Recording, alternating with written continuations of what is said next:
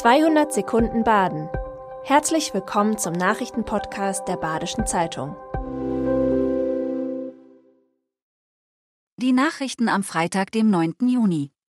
Zwei Bergsteiger aus Südbaden helfen bei der Gletscherforschung in Patagonien mit.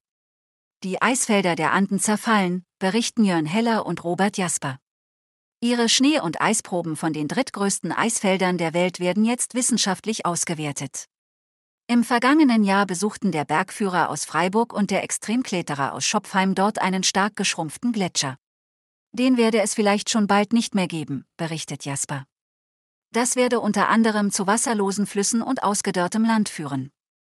Es müsse von der Politik mehr gegen den Klimawandel getan werden. Das ZDF hat die Expedition im Film Abenteuer Patagonien, Klimaforschung in der Eiswüste dokumentiert, zu sehen in der ZDF-Mediathek. Sie ist Verbrauchermesse, Kulturfestival, Kinderbespaßung und Fressmeile in einem. Die Expo Türkiem ist zum ersten Mal für vier Tage in der Freiburger Messe. Noch bis zum Sonntag kann man sie besuchen. Es gibt Grillwagen und Stände mit Essen wie Köfte, Börek und Baklava. Aber auch vieles andere wird angeboten, von Instrumenten über Parfüm bis zu Fußballtrikots. Abends wird auf der Bühne Musik gemacht, unter anderem am Samstag von Popmusiker Sinan Akçil.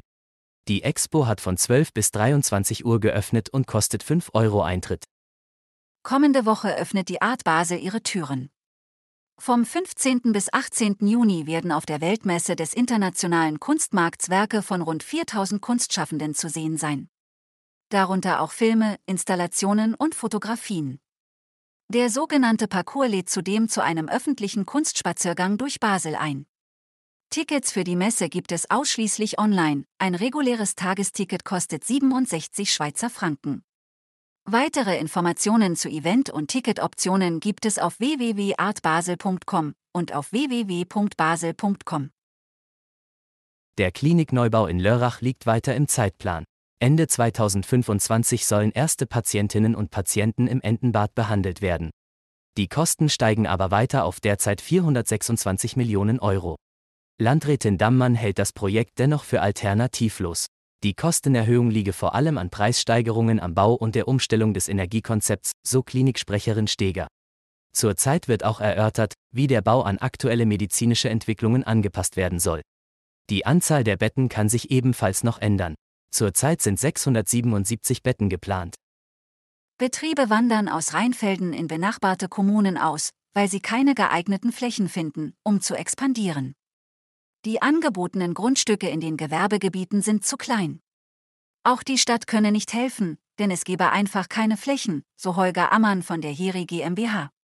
Ein anderer Unternehmer erzählt, seitens der Stadt sei bei der Suche nach Flächen nichts vorangegangen. Michael Mayer von der Wirtschaftsforderung und Standortentwicklung Rheinfelden findet die Entwicklung schade. Räumliche Optimierung ist laut ihm zwar schon möglich, neue Gewerbegebiete werde es von heute auf morgen aber nicht geben.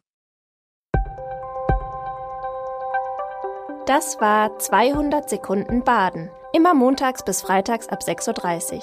Aktuelle Nachrichten rund um die Uhr gibt's auf der Website der Badischen Zeitung badische-zeitung.de.